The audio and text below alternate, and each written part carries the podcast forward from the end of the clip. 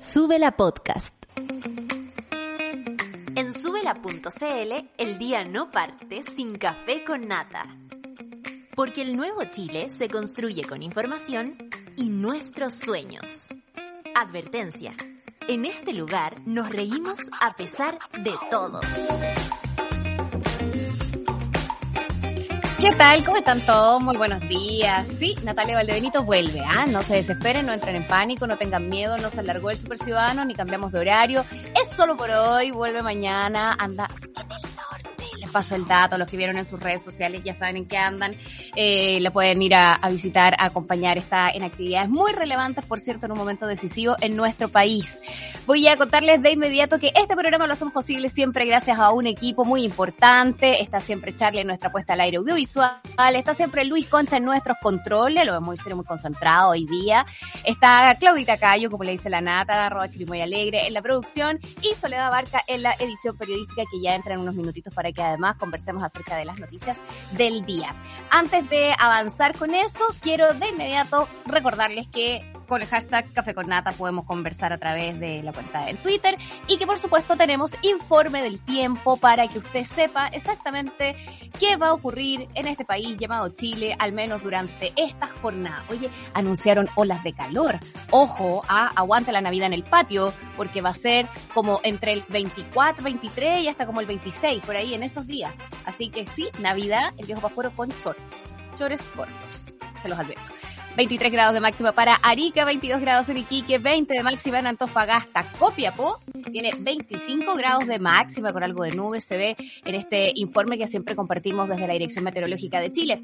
18 grados máxima para La Serena y Coquimbo, 18 también para Valparaíso, 32 para hoy día en Santiago. Wow, se pasó, ya. 32 también para Rancagua, no quiero saber lo que va a ser los Andes. 35 en... Oye, 35 grados. Ya, 35 grados en Talca.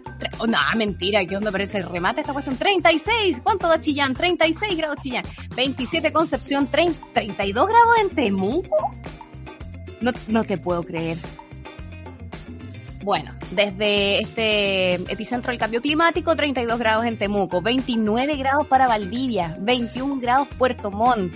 Y eso que estoy leyendo las máximas nomás, las mínimas pueden ser también muy extremas. 26 grados de máxima para Coyhaique, 17 grados para las Torres del Paine, 16 grados de máxima en Punta Arenas no, claro, si en la Antártica tienen 2 grados, quiere decir que la cosa está desatada. Siempre tienen como menos 4, no mentira, pero menos 1 sí. 17 eh, grados máximo en Juan Fernández y en Isla de Pascua 24 grados siempre con una temperatura muy agradable en la zona. Em, saludos a todos quienes nos ven y nos escuchan desde distintos puntos del país y que por cierto este pronóstico del tiempo les viene muy bien. Vamos a revisar los titulares. Estas son las principales noticias que tenemos para compartir con ustedes hoy en el Café con Nata. El informe COVID, el MinSal ha dado a conocer 1.401 casos nuevos en nuestro país. Recordemos que además estamos con un nuevo proceso de vacunación para los niños más chiquitos que estaban fuera del plan eh, inicial. Ya eso se, se abrió, de hecho comenzó hoy día para los grupos que no tienen eh, comorbilidades y tal, em, pero que hay que estar muy pendientes de lo que está pasando en torno al COVID, eso sin duda. Avanzo el siguiente titular. Los grupos antivacunas se están manifestando en la región metropolitana contra las medidas por la pandemia del COVID-19. Sobre Omicron, ¿qué está pasando? Omicron dice que es el epistasis, la clave para entender qué tan peligrosa es la nueva variante. La nueva subsecretaria no pudo responder cómo se explicaba que Santiago estuviera en fase 4 mientras estaba entrando esta nueva variante.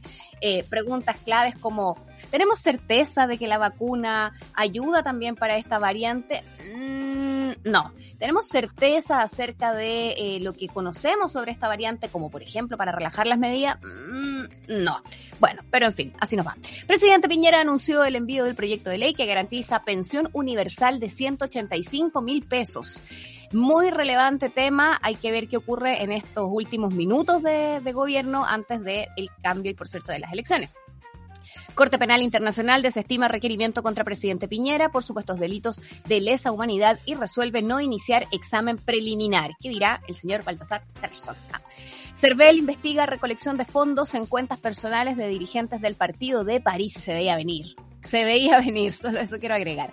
Colegio Médico niega desfalco en el gremio durante la gestión de Isquia Siches. Tras desaparecer dos semanas, mire, y volver y para esto, me decía yo cuando leía la noticia, Johannes Kaiser, diputado electo del Partido Republicano, volvió y con un grotesco insulto contra Emilia Schneider, también, por cierto, diputada electa.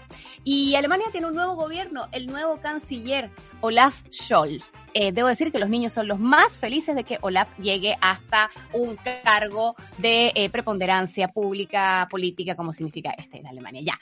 Saludos a todos quienes están allí pendientes entonces de nuestros titulares y que ya tienen por ahí seleccionadas sus noticias más relevantes del día. Las podemos compartir a través de mm, nuestra cuenta en Twitter. Ustedes pueden seguir arroba sube la radio. Gracias a quienes además se han suscrito a los podcasts y que nos acompañan en las distintas transmisiones. Nos vamos con una canción y ya vamos a estar revisando, ustedes saben, esto de las lateras del COVID. Bueno, sí, hay que hacerlo. Seguimos todavía con posibilidad de contagio, seguimos en pandemia.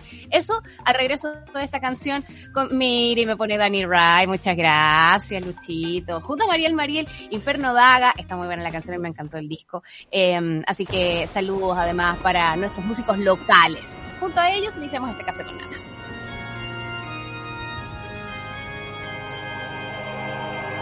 Existo. ¿Estás viendo? Sube la mañana. Hacemos Sube la Mañana, por supuesto, parte de una programación que tiene una serie de programas que acompañan el desarrollo de la radio durante el día y que esperamos te estén acompañando. Ya viene Super Ciudadanos, a gran programón, programón que se hace todos los días en esta radio. Después otro programón, Satélite Pop, impresionante, dejar hasta ahí, no, no mentira. Está también la 210, Cacerita, eh, El Amor Según, eh, que, eh, y muchos otros programas que tenemos en la radio. Entremos a lo que nos convoca a esta hora, habitualmente, hablar acerca del coronavirus. La voy a recibir de inmediato, nos pusimos de acuerdo, telepáticamente, de blanco las dos. Soledad Barca junto a nosotros, editora muy distinguida de este programa y lista para que revisemos las noticias. ¿Cómo estás, Sol? Buen día. Hola, buen día, cariño. ¿Cómo estás tú? Bien, oye, aquí de blanco, no tengo idea, será como la idea de la esperanza. ¿Ah? Yo la idea de... así. Vamos, un post-feriado, creo yo. Un post-feriado sí, que es como es uno se la toma más con calma, ¿no? Eh, ¿De qué color tengo más polera? Blanca, esa. Eso. Listo, que no hay para lavar, digamos, a ver que está limpio. ¿Cómo estuvo tu feriado, Sol? Ah, un poco agitado, tuve que viajar ayer, ya. estuve corriendo por las mañanas, eh, pero todo bien, todo bien, así que ya. se agradece. A mí me encanta el feriado a mitad de semana. Es como mi a mí me gusta favorito. el feriado y me gusta enterarme en nuestras reuniones de pauta. Generalmente me entero, ahí que tenemos un feriado y es, es como encontrarse un billete. Así, Así es, como en esa es. polera, en esa chaqueta que no usaba hace rato, billete. Oye, eh, Sol, vamos a, a, las materias del COVID que nos Vamos. hacen menos felices, pero que son relevantes de revisar. Partiendo por el informe COVID que entrega el MinSal habitualmente y que da a conocer las cifras, cómo va la situación en torno a contagios, casos activos, etcétera. Bueno, sobre los contagios hay 1.400 nuevo, 1.401 nuevos casos en el país. Las autoridades sanitarias en Valparaíso informaron de un segundo caso de esta variante nueva de la que hemos venido hablando, que se está estudiando, por cierto. Pocas certezas hay al respecto aún, porque está es. apareciendo recién. Omicron, esto es, eh, está ocurriendo también con estos casos en la ciudad Puerto. Se trata de un contacto estrecho. El primero eh, registrado en Chile llegó a fines de noviembre desde el sur de África. Sol, ¿Qué es importante tener a la vista, a tu juicio, eh, cada vez que nos aparece una noticia de nuevas variantes? Mira, es súper eh, complicado mantener la calma porque en mm. general la gente que tiene que mantener la calma y transmitirla no lo hace. Y me refiero a los gobiernos.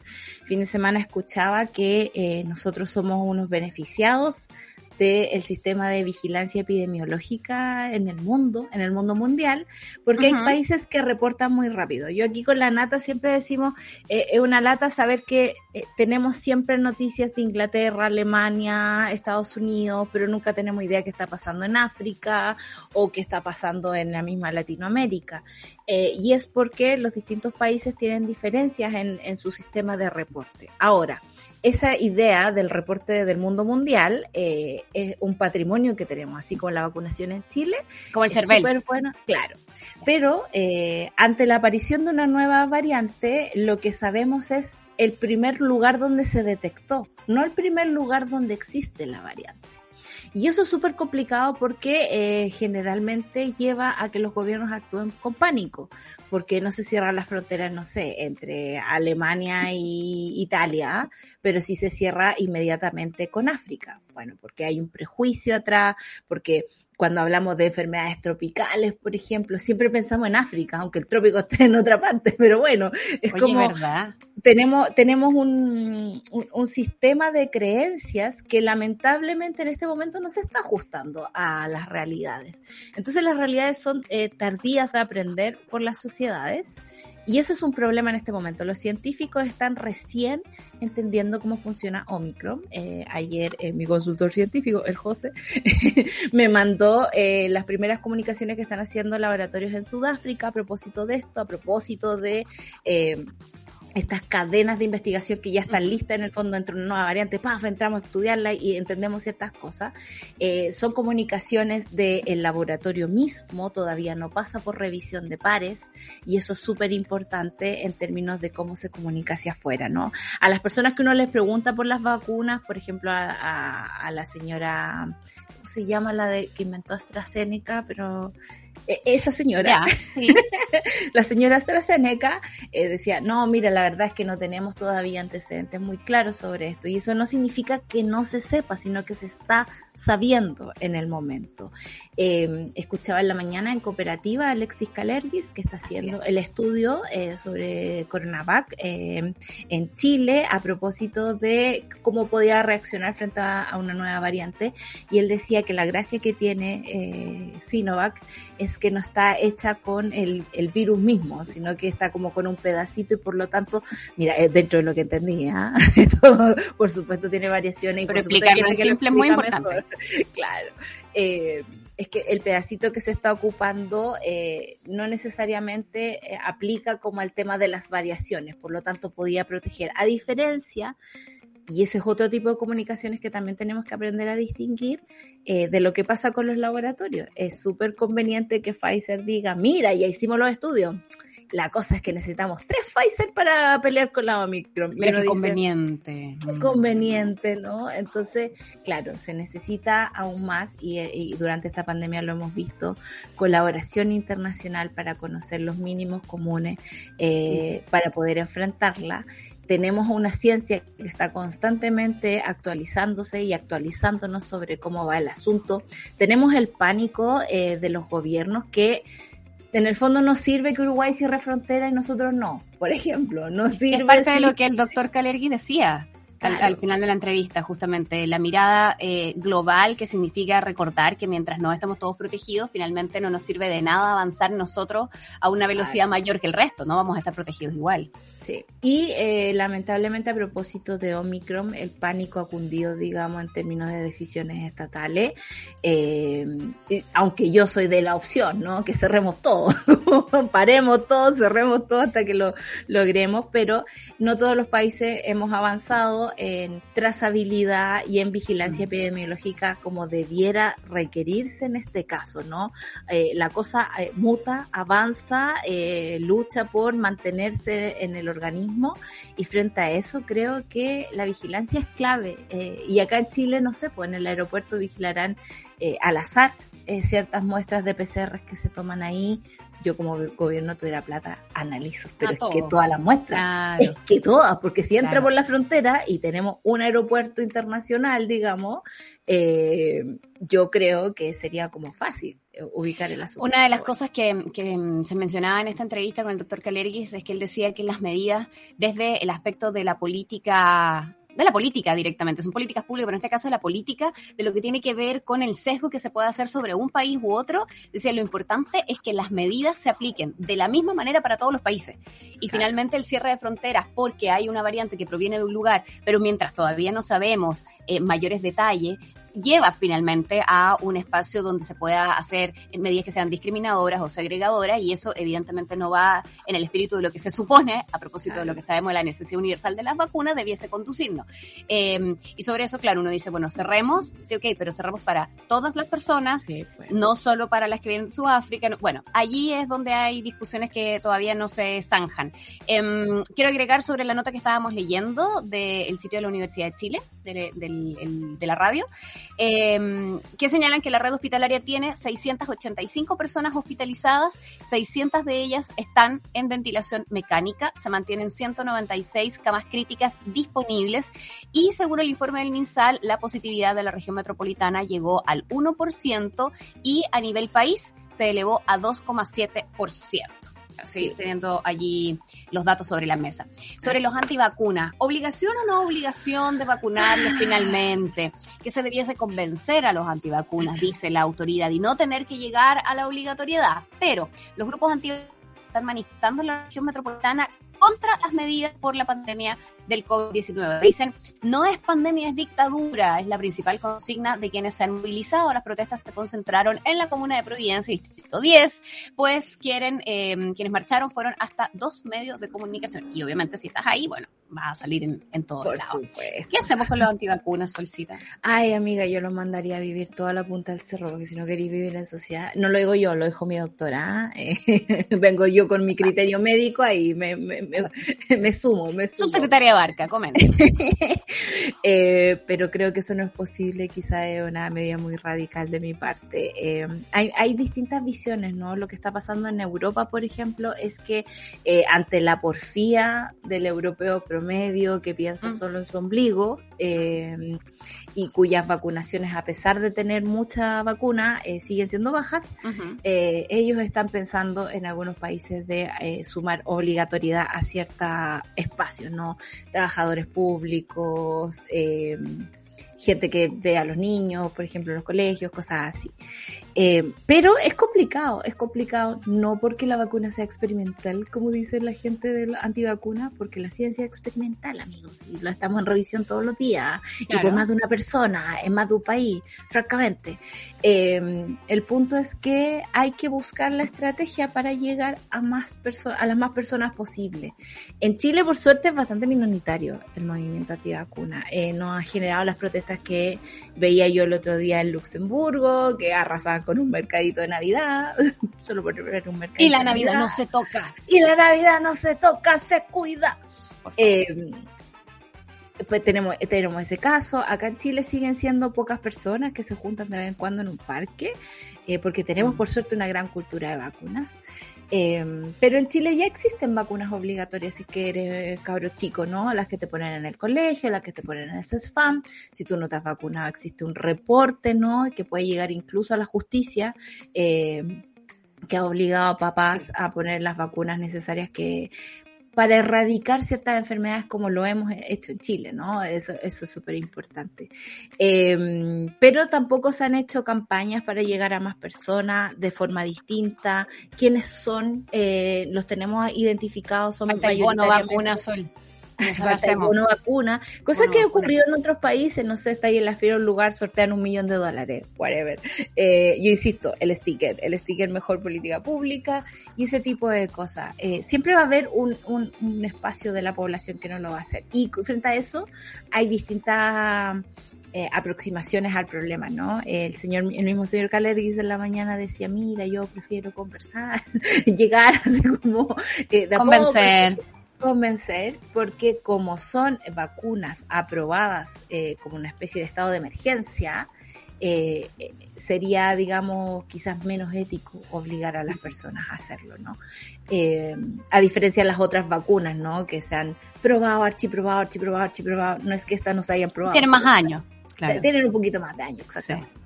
Eh, hablaba también Michelle Bachelet hoy día a propósito de la... a- le está preguntando a todos, ¿no? Eh, ¿Qué piensa usted de la obligatoriedad de la vacuna? Eh, Michelle Bachelet como médica, ¿no? También dijo, yo preferiría que eso no fuera así, que en realidad se buscaran otras estrategias para llegar. Pero creo que el punto que nos está, o la fractura que nos está mostrando Ujú. este tema de los movimientos antivacunas, tiene que ver con el individualismo versus el vivir en comunidad. O sea, eh, eh, quiero mi hamburguesa, mi humanidad Ahora, claro. eh, y lo hemos visto, ¿no? Esta- estas Mm. noticias raras que llegan como de, de Europa, que gente se compra un pack eh, con COVID y que se inyecta COVID en vez de ir a vacunarse, es como...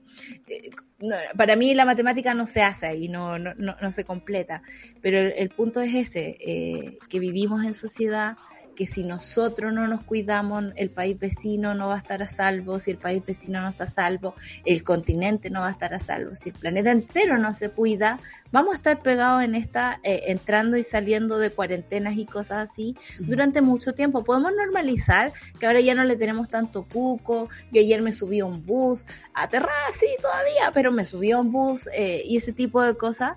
Pero la pandemia sigue ahí. Las UCI siguen llenas. El número que no ha cambiado son la ocupación, o sea, son cerca de 600 de que empezamos este, esta nueva vida, por decirlo de alguna forma.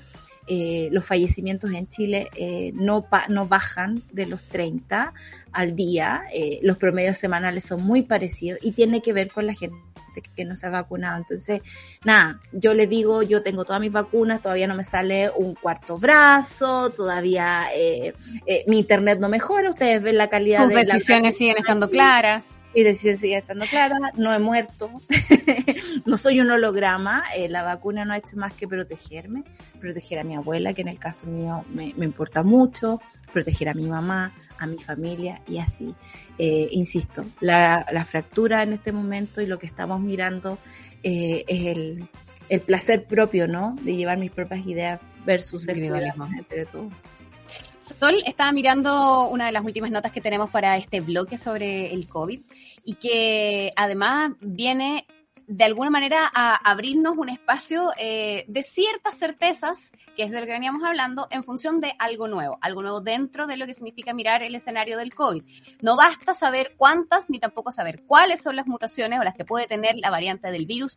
Hay un factor que es el factor determinante para saber el riesgo que representa. Estamos hablando de Omicron y de esta nota que extraemos de BBC Mundo, donde hablan de qué es la epistasis, la clave para entender la peligrosa nueva variante. Tiene cerca de 50 mutaciones respecto del virus original eh, que tenía 26, digamos, digo, no es que sean poquitas, pero de 26 a 50 es como el doble, ¿no?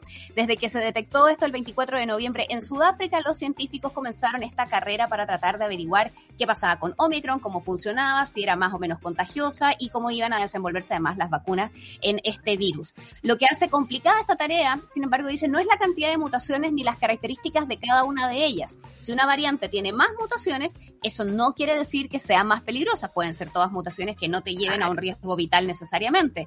Eh, más transmisible o que tengan más capacidad de eludir, de eludir el efecto de las vacunas. Es lo que dice el profesor, eh, el profesor Ed Fail, eh, uy, qué lata trabajar en ciencia, tenía apellido Fail. ¿Cierto? perdón. No, mal, pésimo. ¿Por qué? No, podía. Señor, bueno, la clave para saber, no, por favor, urgente. La clave para saber qué efectos va a tener la variante, dice este experto, es entender de qué manera las mutaciones interactúan entre sí. Eh, pero todavía está en investigación. Todavía, no sabemos esta parte. Sí, pero al menos eh, saber qué necesitamos saber es muy bueno. Sí, es muy entretenido. Yo buscaba el fin de semana mi bilé de biología, eh, no lo pillé. Le dije a mi mamá, ¿a quién se lo prestaste? Francamente, lo necesito ahora. necesito entender eh, cosas de biología, porque uno dice, claro, 26 nuevas variantes y es como, diablos, estamos perdidos, hay que cerrar el mundo. Y las decisiones que se toman sin información son catastróficas, como cerrarle la frontera a ciertos países solo porque un criterio eh, de oficina en un ministerio alguien lo decidió. Sin embargo, si no tenemos la información de cómo estas mutaciones eh, interactúan entre ellas, ¿no? ¿Qué es lo que qué, significa para el virus? ¿Qué significa para un cuerpo que lo hospeda? Eh, seguimos ahí, seguimos ahí y me parece bonito también, así como esa fractura que veía anteriormente, el hecho de tener que sentarse, bajarla al pánico, el pánico yo estoy segura que se calma con información, información que tenemos hasta el momento y saber también que los científicos están trabajando, o sea, en Sudáfrica eh, se pusieron a pensar qué diablos es la Omicron y ese conocimiento se le va a legar al mundo y, se van a tomar decisiones, espero, eh, conscientes después de eso, ¿no? Eh, así que em, ahí con las mutaciones, pues, a bajar que una manera de, transmitirlo de manera sencilla es pensar que si esto es una enfermedad, cada una de las variantes fuera un síntoma distinto. Claro. Y puede haber una variante delta, la que fuera, que tiene, no sé, eh, dolor de cabeza. Y otra variante que produce eh, mareos, náuseas, no tengo. Entonces vamos sumando. Cuando se juntan esas dos, el problema puede ser mayor. Es una manera que no significa que vamos a saber exactamente eh, si su riesgo a la hora del contagio va a ser mayor o no todavía, pero al menos saber cómo se comporta cuando se cruza con la otra nos puede ayudar a mirar un escenario como más global de cómo se podría afectar una persona. Eh, lo que dice el señor del pésimo apellido es que puede haber una mutación que causa cierto efecto, otra mutación que causa otro efecto. El tema importante es revisar qué efecto pueden tener juntas porque se pueden complementar de manera diferente. El artículo está también que es de donde lo ese mundo para dejarlo disponible, por cierto, en español. Nosotros lo leíamos también asociado a Canal 13, pero hay bastante material interesante para quienes eh, a partir de esto se involucraron más en el mundo de la ciencia y les interesa mirar sobre el comportamiento de las distintas variantes. ¿Vamos con una canción, Solcito? Vamos con una canción. ¡Ay, buena canción de tía, Lucho! George Michael, Fast Love, es lo que vamos a escuchar esta hora en el Café con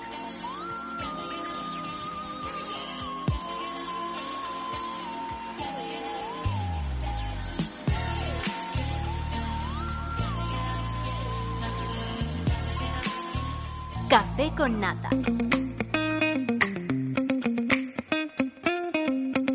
Seguimos haciendo café con nata. No hay eh, caseritas hoy día, tengo que pasar el dato para que el caserismo unido esté allí pendiente de las redes sociales de la ICI, porque ahí va contando algunas cosas, em, pero no va a haber caserista, caseritas, caseritas, ahí sí, caseritas, no va a haber caseritas hoy ni mañana, ¿ok? Pero ya regresa. Em, Vamos con más noticias, Solcita.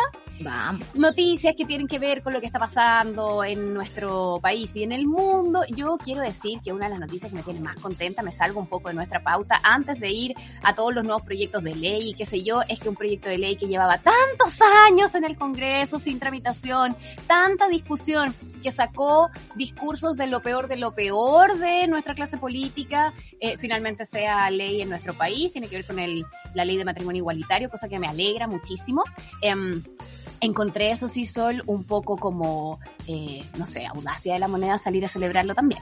Digo, eh, sí, yo sé que le pusieron urgencia ahora último, pero... O sea, es que yo creo que... El... Estado para atrás esta cuestión, ¿cuántos años? Sí, yo creo que aquí hay una sinvergüenza un poco fuerte, ¿no? De desconocer el camino que, que nos llevó a esto. Mm. Y también una urgencia por un presidente que ha tenido un súper mal legado y que está obsesionado con el legado. O sea, mandó 27 proyectos de ley con suma urgencia el, iba a decir viernes pasado, pero en realidad fue el martes pasado. Era como viernes. Eh, claro, era como viernes. Eh, así como a última hora le pone presión a otro eh, proyecto como este, el de la pensión universal, hoy día va a promulgar la ley de matrimonio igualitario en la que había invitado a gente como que era Lorenzini, que era Lorenzini dice, yo no puedo ir a ver un presidente que había violado los derechos humanos, es como... Porque, por ejemplo, comprometerse con los derechos humanos implicaba que esto hubiese sido relevante años. Claro. Claro, que no hubiese sido un salvataje de una cuenta pública. Mm. Si en el fondo fue eso, dejando plop incluso a la gente de su propio sector, ¿no? Eh, y hablemos de gobernar, de gobernar con, eh, con la gente de tu sector, de tus partidos, de otros partidos, conversar las cosas, no salir como con un arranque no utilitario del asunto. Pero más allá de que sea utilitario, es bonito ver que la ley va a cambiar hombre, mujer por personas, eh, lo cual me parece que es lo relevante en esta discusión. Esperemos que la implementación sea rápida para, para, ir a muchas fiestas. Eh, francamente, yo aquí sí espero las invitaciones. me encantan los matrimonios. Me encantó el tuit de Fabricio Copano que decía va a mejorar la fiesta eh, la, música, de los matrimonios. Sí. Eh, quiero em, aprovechar un minuto antes de, ir a la noticia sobre el tema de las pensiones, sobre todo para destacar como, como temática para nosotros en Súbela em, cada una de las cosas que tiene que ver con derechos, con derechos humanos, con las diversidades, es algo relevante. Y por lo tanto, estamos súper contentos cuando ocurre algo como esto. No solo por el avance civilizatorio que significa para nuestra sociedad, sino porque la cantidad de personas que durante tantos años em, vivieron exposiciones eh, feroces en términos públicos. Se les dijo de todo en discusiones muy destempladas, que muchas veces corrieron riesgos vitales eh, y que sus vidas parecían tener un valor distinto al de las demás. Hoy día tiene un sentido toda esa lucha de tantos años cuando las cosas se concretan. Y qué rico sabor tiene cuando esto pasa a partir de levantar la voz de manera ciudadana, de manera pública, en cosas colectivas, en distintas manifestaciones. Y esto termina con algo que se transforma en ley, que viene a reafirmar un cambio que ya existe en nuestra cultura. Entonces, creo que es muy bonito hacerlo pensando en esa cantidad de personas que desde el activismo más formal o desde el activismo personal que tiene que ver con los espacios que cada uno habita, ha venido haciendo su propia lucha con esto. Así que para ellos está... A eso le agregaría eh, la protección de las niñas, ¿no? Eh, ¿Cuántas niñas vivían eh, la ley de filiación bien, bien escrita, ¿no? Eh, y me parece que este proyecto viene a ayudar a eso y a protegerles aún más.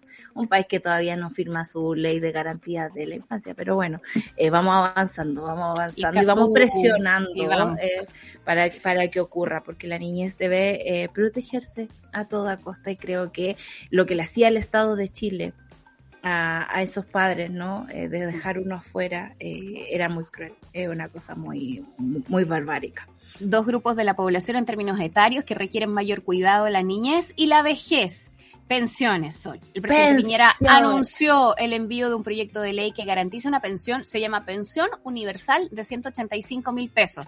Dijo que esta iniciativa va a beneficiar a 2,3 millones de personas, 2 millones 300 mil personas, eh, pensionados en nuestro país y que va a garantizar que ninguna pensión quede por debajo de la línea de la pobreza.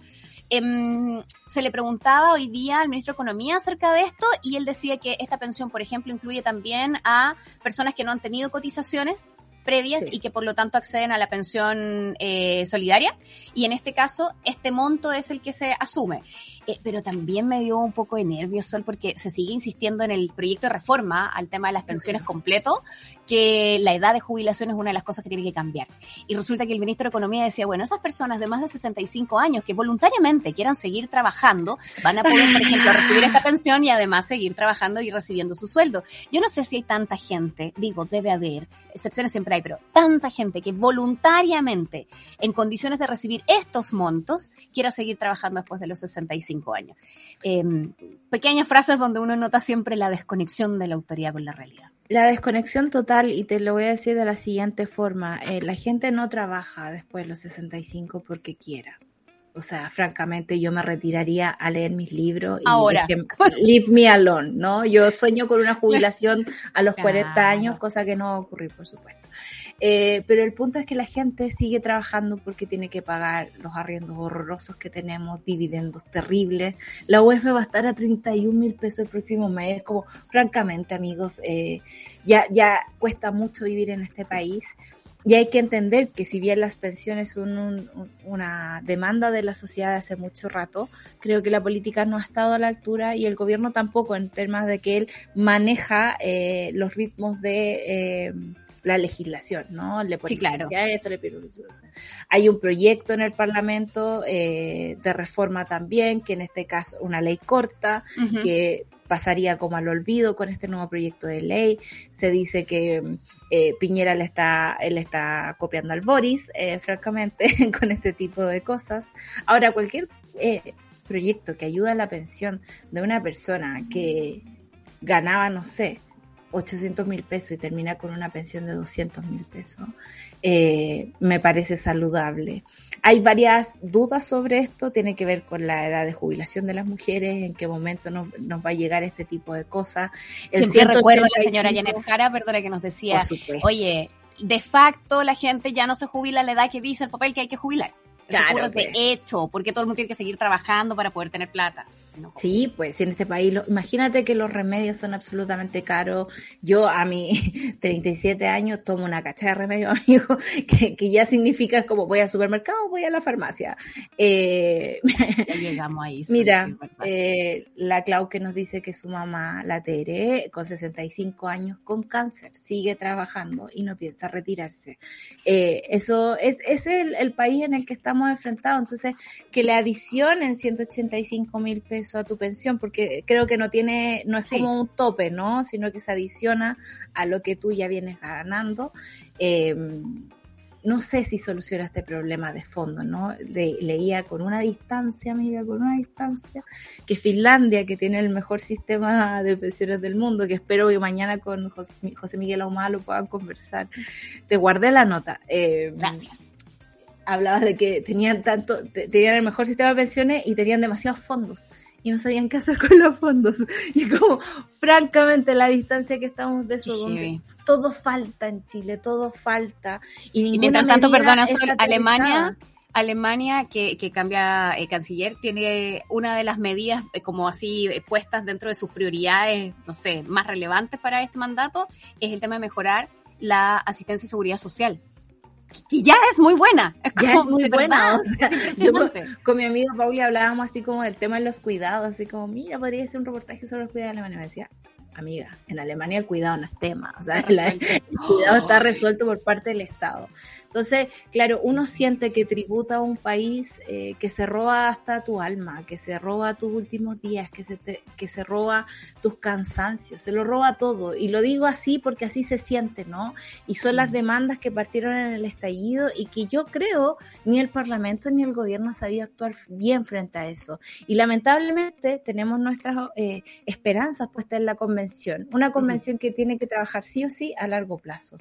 No, no, no va a ser nada inmediato ¿no? Eh, lamentablemente. Entonces estamos un poquito atrapados en este loop, ¿no? De... Quiero recoger la, la, opinión de nuestro DJ ilustrado porque dice que además una cosa es querer seguir trabajando porque tienes necesidad de sentirte útil, de aportar o dedicarte a algo que te gusta, pero otra cosa es diferente eh, cuando se está sometido a un sistema laboral que la verdad, es cierto lo que dice Lucho, no regula las capacidades, no, no las premia necesariamente y digamos, la idea sería que ojalá todo el mundo pudiera dedicarse a algo que le gusta. Mucha gente trabaja sobre todo a propósito de ese bloque de salarios en trabajos que tienen condiciones bien feroces para poder desarrollarse, muy lejos de eh, derechos garantizados en términos laborales y que por lo tanto también se exponen a una serie de em, desventajas en lo económico, en lo físico, en los ambientes laborales.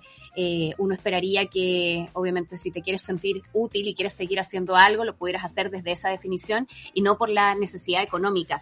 Una cosa importante, Sol, es que siempre se anuncian las cuestiones como universales. Mm, eh, no lo es. No lo es. No es tan universal. No, lo sería todos, gracias. Esto es el 90% de los más vulnerables.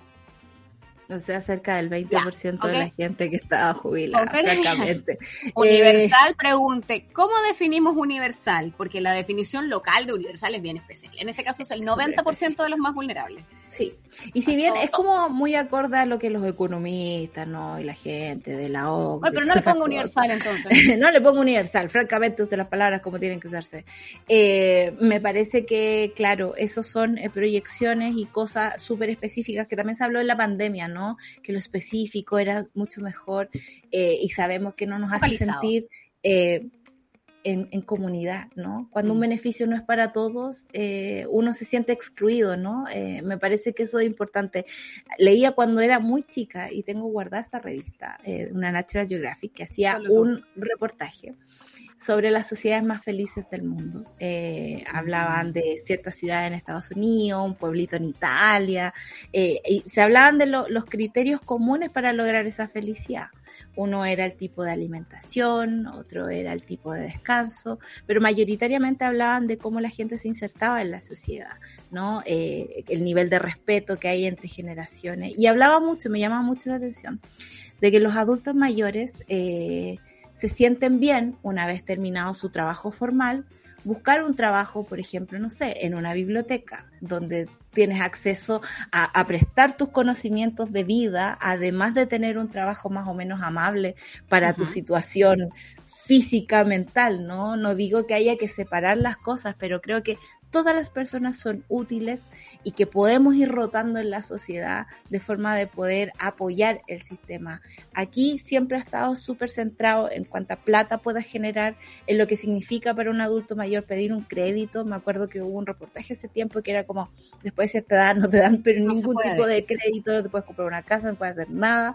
Eh, las proyecciones de vida que tiene una FP, puente tú, que, que, no corresponden con el promedio de, de, los fallecimientos de. Francamente, eh, insisto, vivimos tributando un sistema que no es justo con las personas, con sus capacidades y con lo que deberían ser los años finales y tranquilos de sus vidas, ¿no? O sea, yo espero que la Tere en algún momento pueda parar, estar bien, cuidarse, ser feliz y no sentir esa obligación de ir a trabajar, ¿no? Porque hay gente que le gusta trabajar. En mi caso son todos trabajos, digo, son buenos para, para levantarse temprano y cosas así, eh, pero me encantaría que, que, no fuera el sistema el que los presiona, ¿no? Que si fueran ellos mismos, nada. Sin el rigor de que lo que está en juego es la supervivencia. Finalmente. Por supuesto.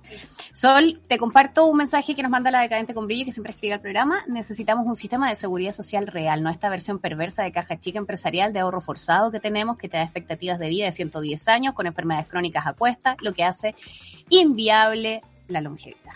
¿Viste? Así. Buen resumen de lo que necesitamos.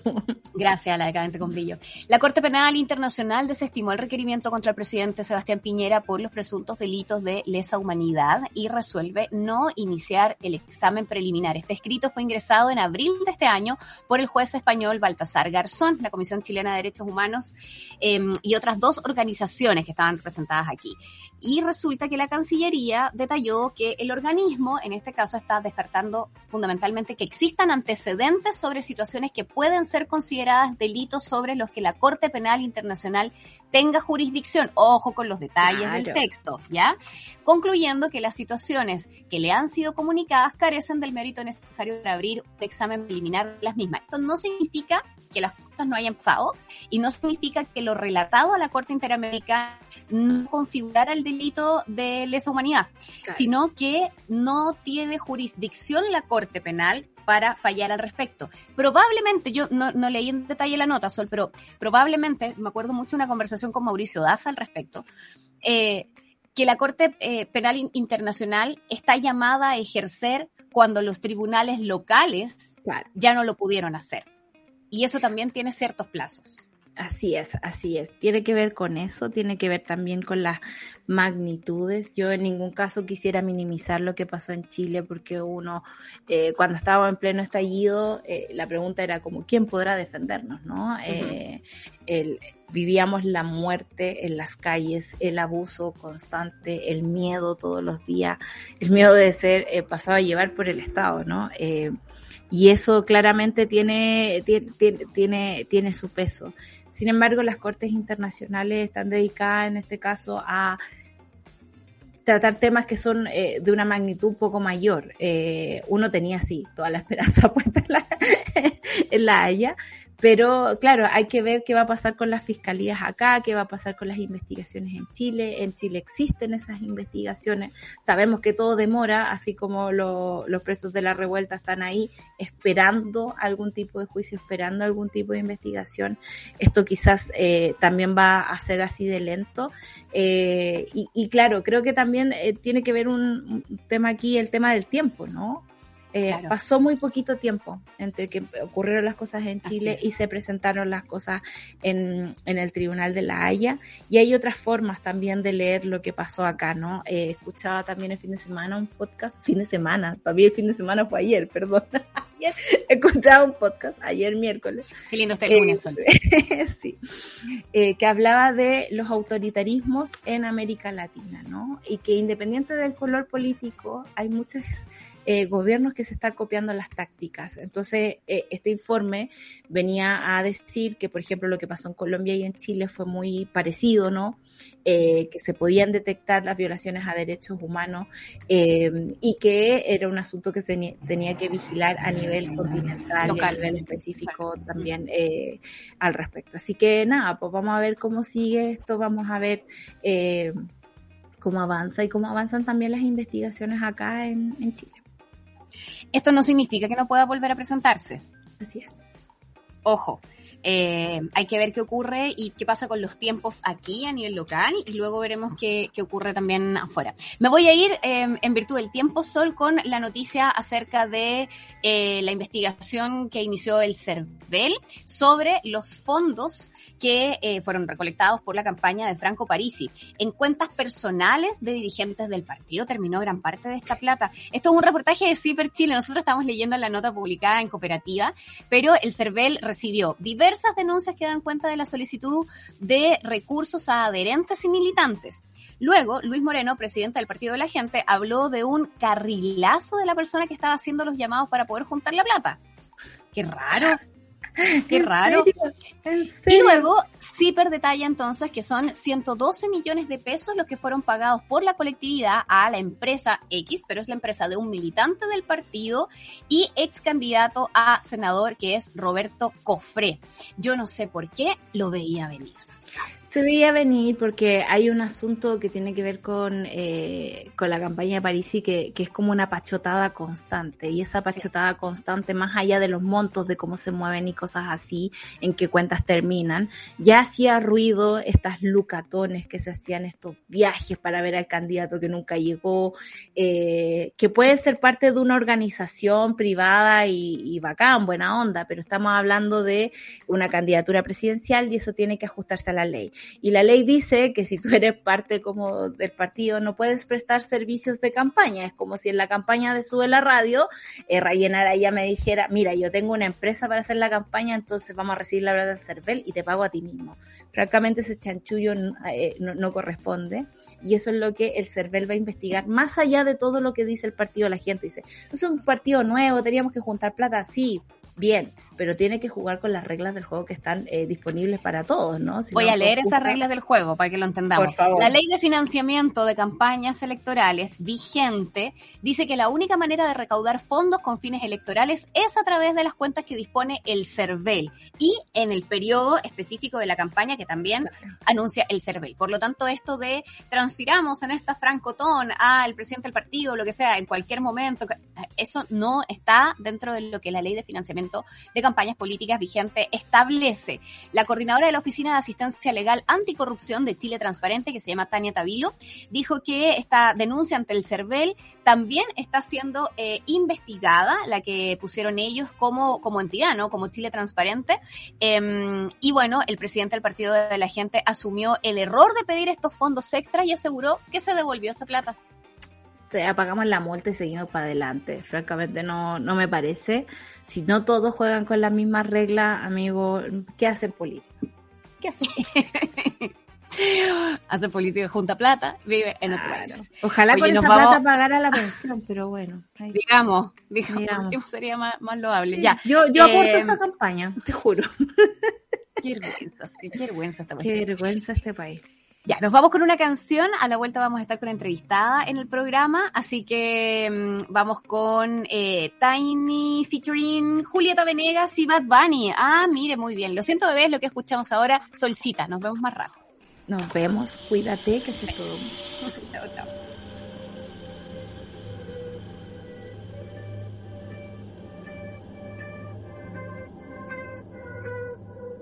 No estaba esperando nada de encontrarme contigo anoche, solo era una más.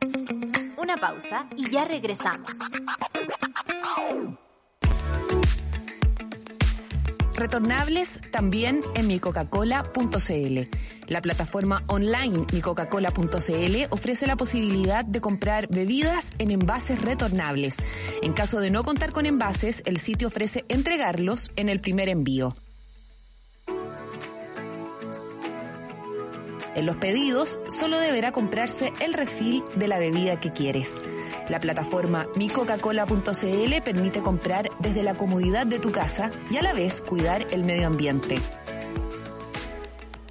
Los productos se entregan directo en la puerta del cliente en todo Santiago. Retornables de plástico que pueden volver a usarse hasta 12 veces y los de vidrio que alcanzan las 35 vueltas. Juntos, un mundo sin residuos es posible. Chile es uno de sus próximos destinos confirmados y no te lo puedes perder. Gorilas en Movistar Arena, el 3 de mayo de 2022.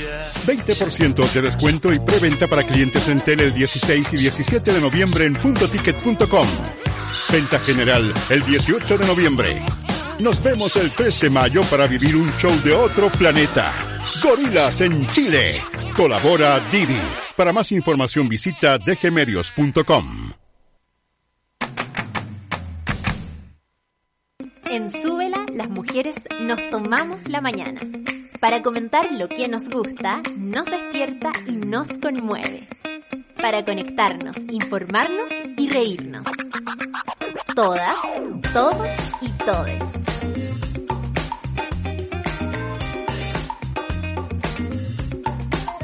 Café con nata. Super Ciudadanos. Satélite Pop. Caceritas. Acompáñanos de lunes a viernes desde las 9 a.m. en Sube la Mañana. Nos vemos y escuchamos desde subela.cl y a través de nuestra app. Súbela, un nuevo medio para un nuevo Chile. Ya estamos de vuelta en Sube la Mañana.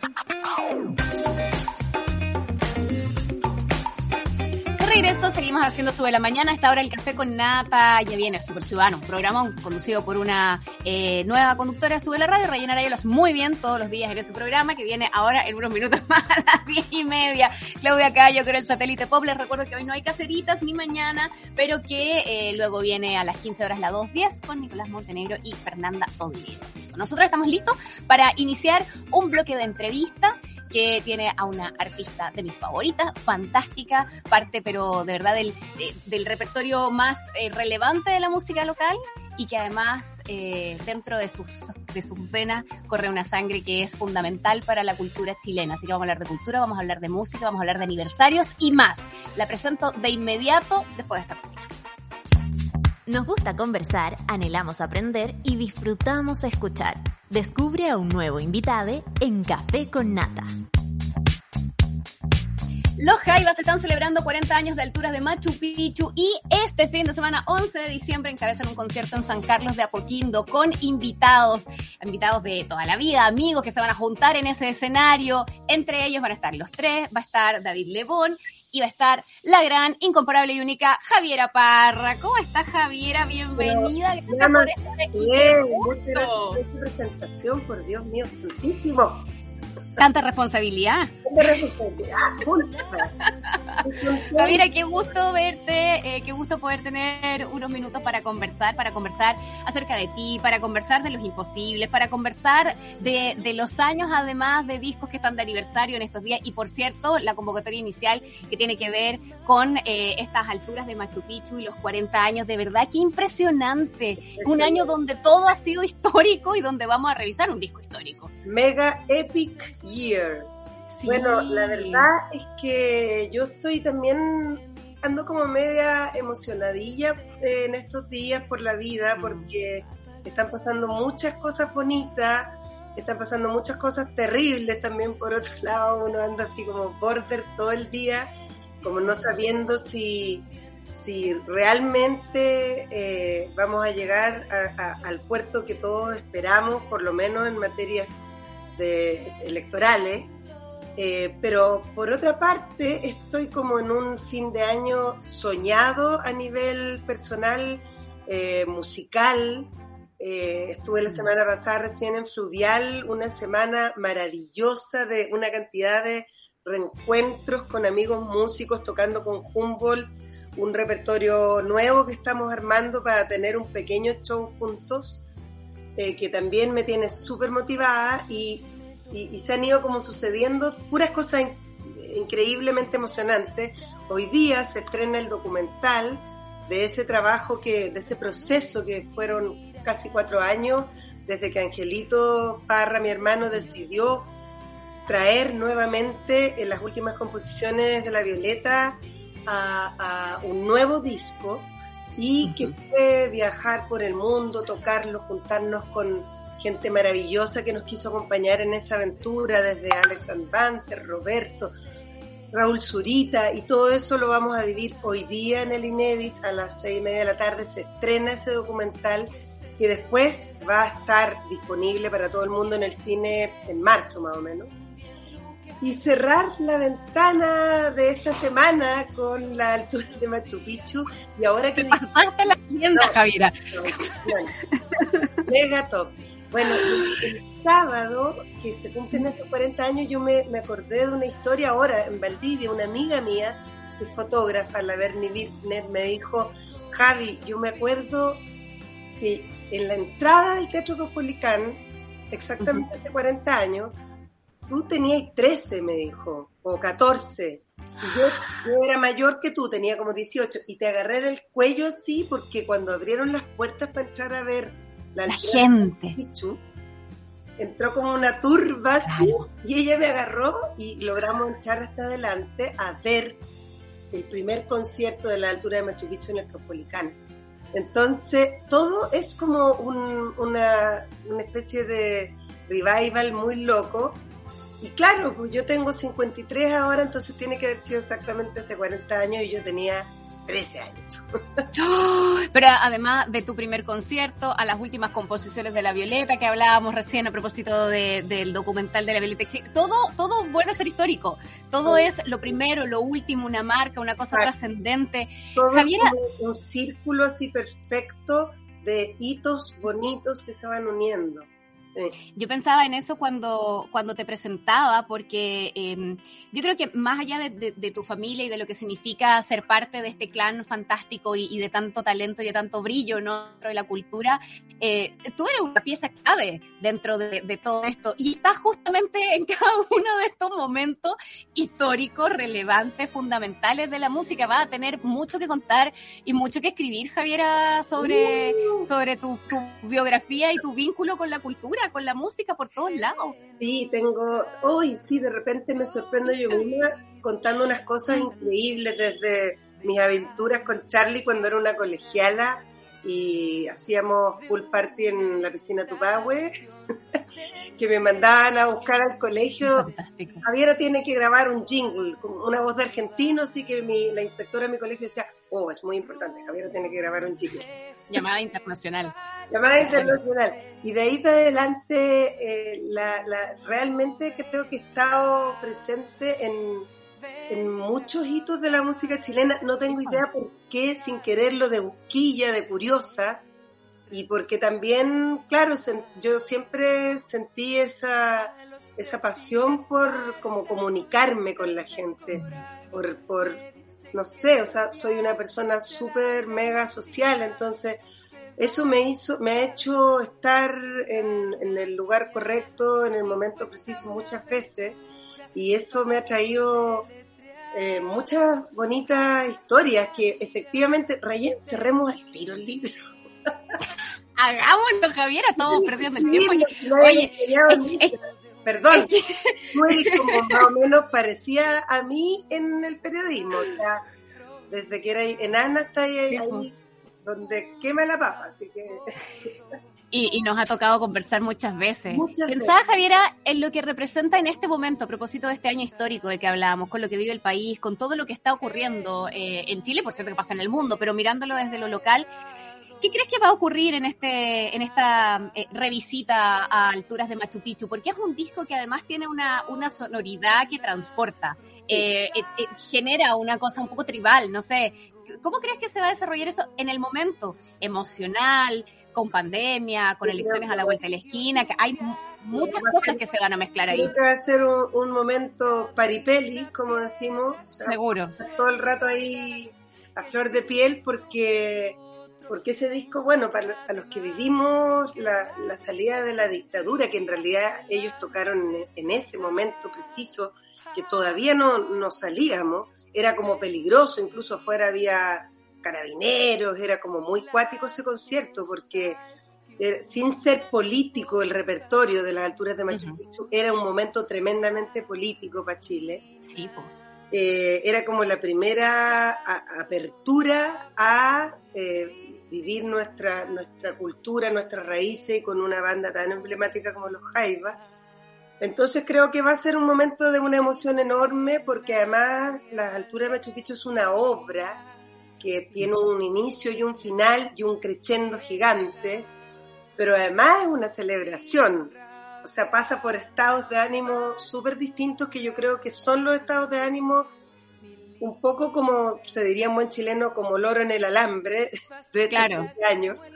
Y, súper vértigo vértigo, totalmente vértigo. Mm. Bueno, las alturas de Machu Picchu son provocan eso, vértigo. Provocan, Exactamente. provocan identidad, provocan esa cosa que te pega como acá adentro, que tú decís, no sé qué es, pero me siento parte de esto, ¿cachai?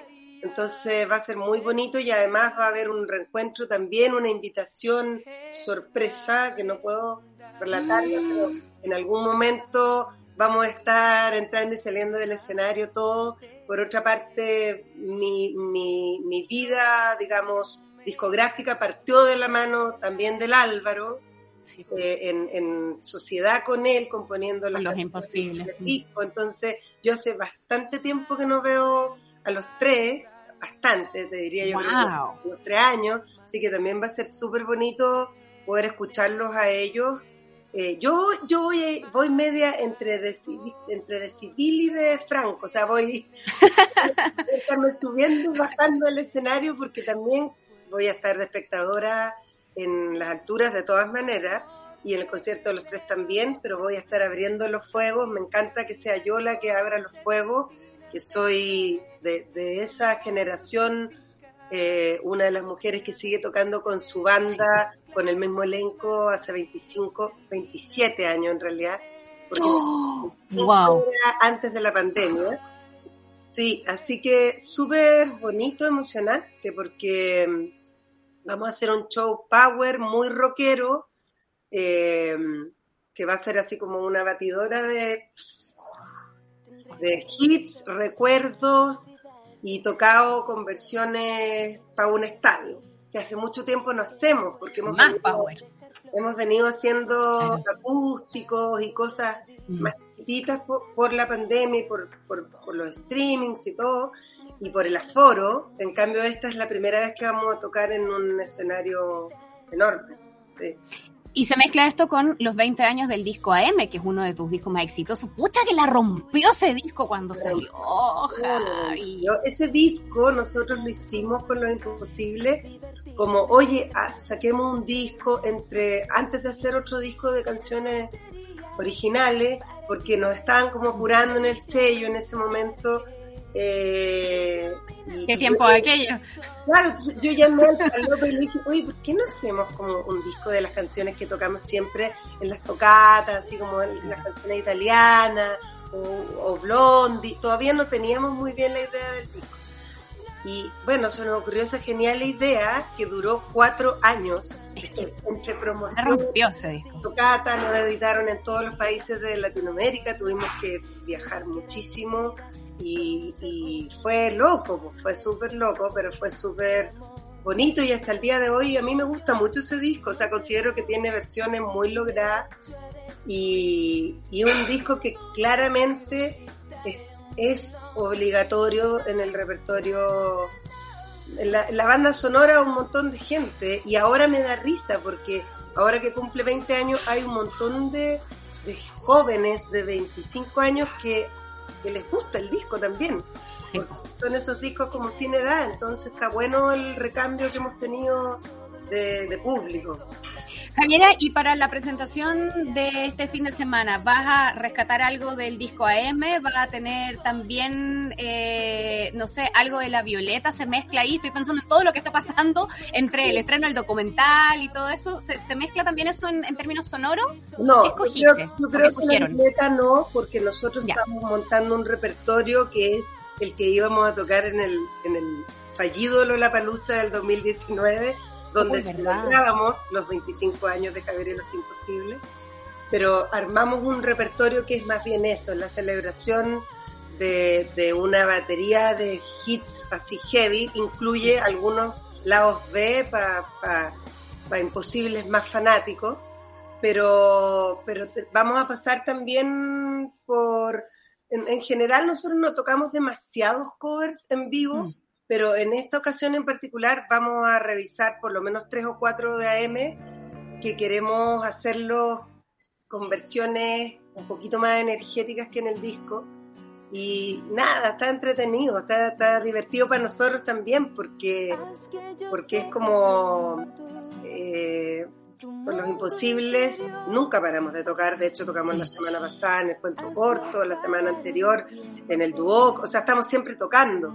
Pero digo, eh, este show masivo y, además tocar con los tres y los Jaiba nos, nos obliga a como hacer un upgrade eh, grande de, de, lo que, de lo que es llenar el escenario, ¿cachai? El escenario grande como venimos de estas tocatas más acústicas, va a ser es un desafío también para nosotros. Es volver a encontrarse además con la gente cara a cara, eh, de manera más masiva, y qué nervio, Y qué rico, Javier. Y además me enteré ayer que ya casi no quedan entradas. Así que lo que es una súper bonita noticia. Muy bien, muy bien. Muy bonita Qué bueno. Así que va a ser un reencuentro como, como casi todas las cosas que he pasado en, en este fin de año. Yo creo muy emocionante y, y espero que esté lleno de, de- de- de ese- del caos, que me gusta, del caos del vivo, digamos. Amo el caos. Y del caos del rock, que también nos encanta. Eh, Javier, quiero agradecerte personalmente por haber hecho esta versión de Respiro, porque pude entender que la parte que decía de mis abrazos presa era abrazos presa y no era habrán sorpresas, que nunca se lo entendía Franco Simone y te lo agradezco profundamente. De verdad, uno entendió por fin las canciones con el disco AM, así que qué Muchas bueno, bueno por eso. Javi, conversemos un poco más acerca del documental de Violeta Existe y de además eh, las apariciones donde están Gastón Sublet, donde está Raúl Zurita. Eh, ¿Qué cosas vamos a encontrar en este documental que da cuenta de un disco que además es hermoso, no solo por las composiciones eh, de la Violeta misma, sino por lo que significó eh, tener lujitos para ir uniendo las canciones? Tiene unos arreglos tan lindos ese no, eso es mérito absoluto, una idea original del Angelito. Es muy bueno. que, que tuvo esta idea genial de, de, de traer a la vida de nuevo este disco, porque sabemos que este máster está preso, entonces este disco no se edita, no sale, no puede salir, porque lo tiene eh, una persona que compró el catálogo de la RCA, que decidió no trabajarlo ni sacarlo nunca más a la luz. Qué maldad más grande. Sí, estoy total. De verdad, para la decía humanidad, qué maldad más grande. Sí. Sí, heavy. Entonces, eh, enfrentados a esta realidad, eh, decidimos grabarlo con grandes amigos, Manuel García, el Alex, el Alvarito López, y después se fueron sumando en los conciertos otros, Roberto, por supuesto, Mar, que, que, eh, hizo una interpretación del Maldigo, pero impresionante en el Teatro Colón, se sumó Soledad, se sumó eh, distinta gente en distintas partes, ah, ah, inclusive hasta el Beto se sumó en uno de los conciertos Cuevas. Y bueno, Wow. nada, es, un, es un, un documental que partió con una, con una historia y como casi todos los documentales terminó en otra historia. Entonces es muy bonito porque nosotros, eh, el principio del documental es muy como didáctico y informativo sobre acerca de cómo fue que se grabó el disco, las últimas composiciones, el original de Violeta. Eh, para eso se, se entrevistó a, la gente que lo grabó, está eh, el ingeniero Torrejón, que es un caballero maravilloso, que cuenta cómo fueron las grabaciones, muestra los micrófonos que se utilizaron, los micrófonos originales con los que grabó la Violeta. Y toda esta historia se empieza a unir con la grabación del disco nuestro. Qué Entonces. Traspasa la historia de la grabación original del disco a la grabación nuestra y a- al momento nuestro de vida, que era un momento muy hardcore, porque mi papá estaba enfermo y estaba, estaba mal.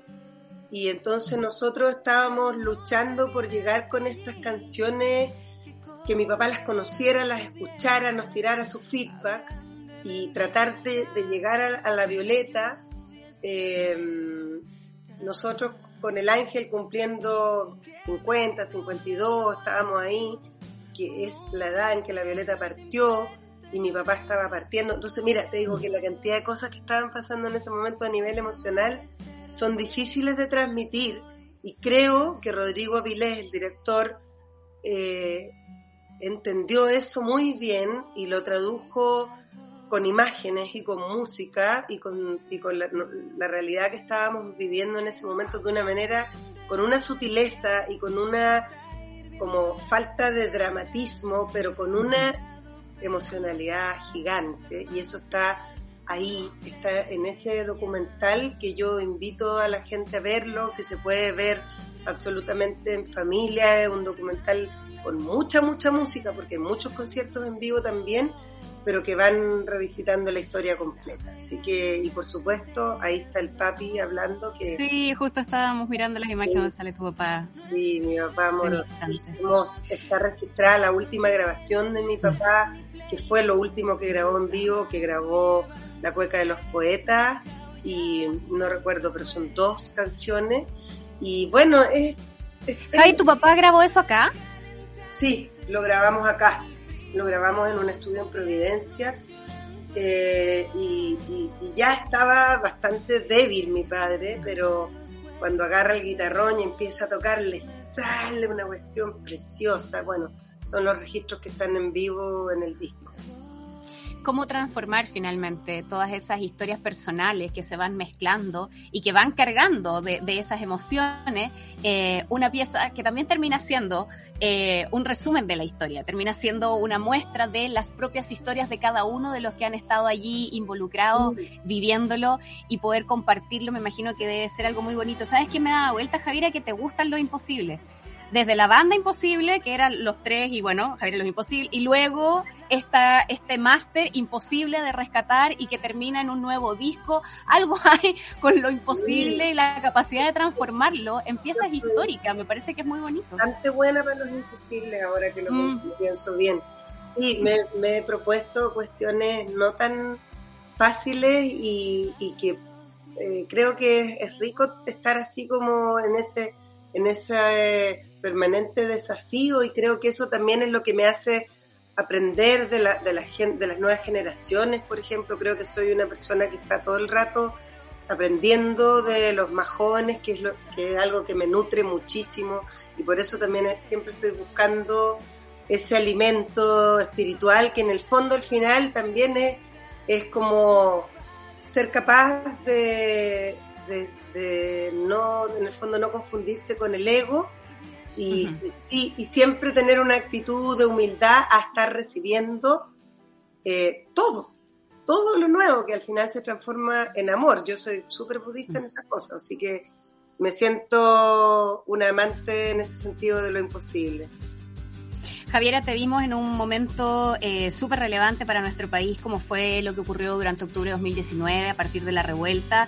Te vimos eh, agarrando tu guitarra, partiendo a distintos lugares, haciendo este tour por distintos eh, barrios de nuestro país, hablando acerca de la necesidad de algunos cambios, llevando música a esos lugares, amplificando también un mensaje. Y me gustaría preguntarte acerca de eso, de lo que significa el momento social, el momento político que vive nuestro país, de la relevancia de la voz de la cultura y de la música como ha ocurrido en otros momentos en nuestra historia, ya que la historia parece que marca esta conversación, ¿cómo ves ese rol hoy día y cómo enfrentas estos días previos a, la segunda vuelta? Es posible no, no pensar eh, desde el punto de vista de la, de la cultura, de la precariedad de la que venimos post pandemia, que, que como que dejó ya, no al desnudo, sino que casi con las vísceras afuera, una realidad que vivimos los músicos y en general los artistas, pero los músicos en particular, diría yo, porque eh, lo que, lo que vimos, lo que vivimos y la no calificación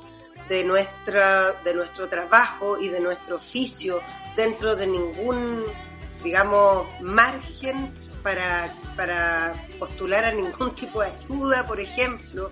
Es como si no fuera un trabajo. Exacto, como si no fuera un trabajo, pero lo, lo, gracioso y triste al mismo tiempo, es que somos nosotros la cara de casi todos los cambios, somos nosotros los embajadores de Chile en el mundo cuando tenemos que, cuando los presidentes o los gobiernos tienen que hacer sus actos pomposos, somos los músicos los que damos la cara diciendo esta es nuestra identidad, nosotros somos, nuestro país es esto, este es el reflejo de, de nuestra idiosincrasia. Entonces, hay una dicotomía muy grave y una fractura muy grande eh, entre lo que vivimos los músicos en la cotidianeidad y la importancia que tenemos, que sabemos que tenemos para el pueblo y para, la ciudadanía en general.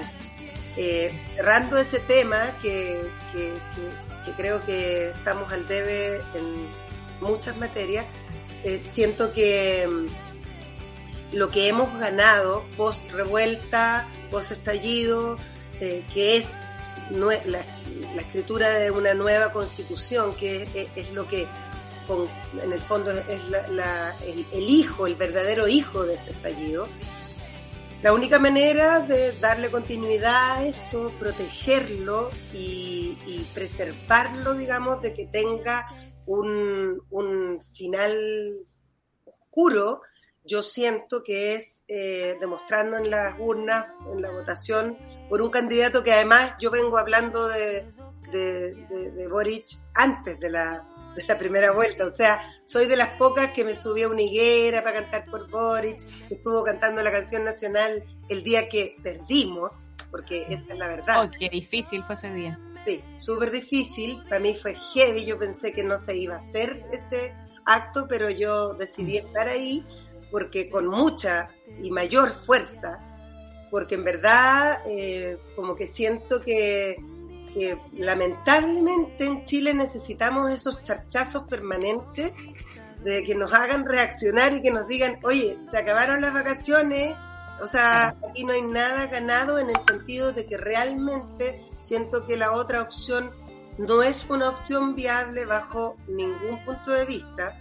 Eh, considero que hay un como un, eh, una ceguera, una miopía absoluta, o sea, me cuesta incluso pensar que la gente de Bópoli eh, haya cerrado filas por ese lado, porque siento que hay gente ahí, dentro de la derecha, por supuesto que hay gente inteligente y valiosa, eso nadie lo desconoce, yo, no, no, yo soy una persona bien abierta de cabeza y bien capaz de conversar con todo el mundo, pero siento que optar solo por mantenerse en el poder o por ir en contra de otra cosa, por una opción tan radical y heavy y, tan poco progre, digamos, eh, para mí no es opción, o sea, bueno, nunca lo ha sido y, ha sido un, una, una lección súper dura, yo creo, pero como soy bastante positiva, pienso que ese terremoto nos ha hecho de nuevo reaccionar, de nuevo despertar,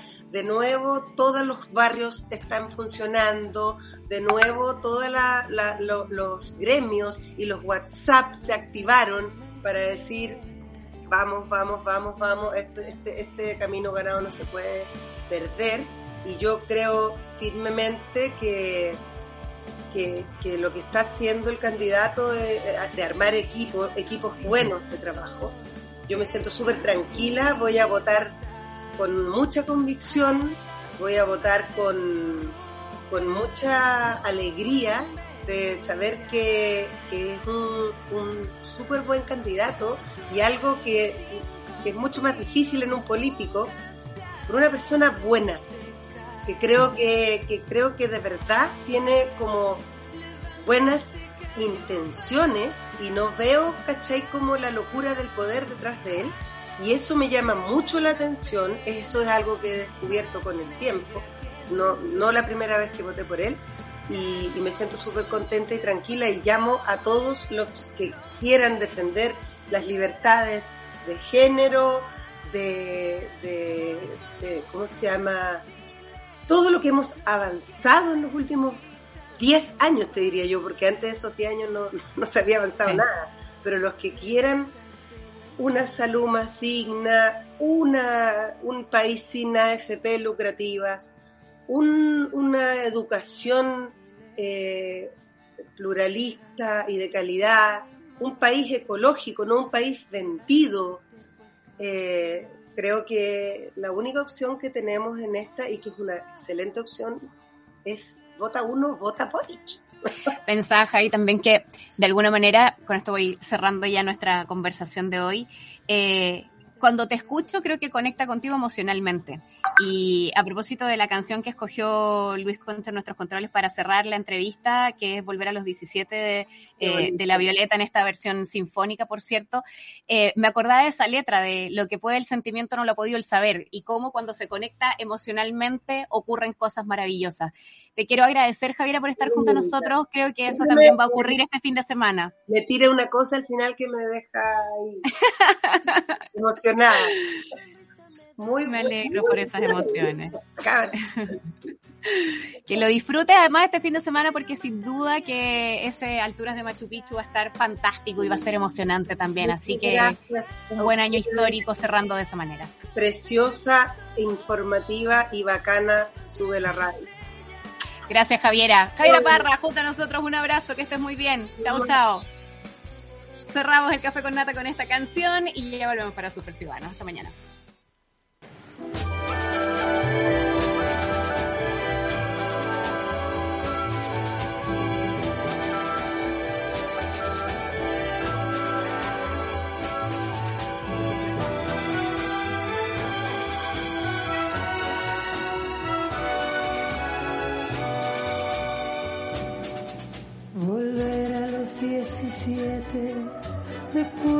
Vivir un siglo es como descifrar signos sin ser sabio competente. Volver a ser de repente. En subela.cl, eso fue Café con Nata. Tu dosis para partir el día informado y muerto de la risa. Revisa este y otros capítulos en subela.cl o en nuestra app.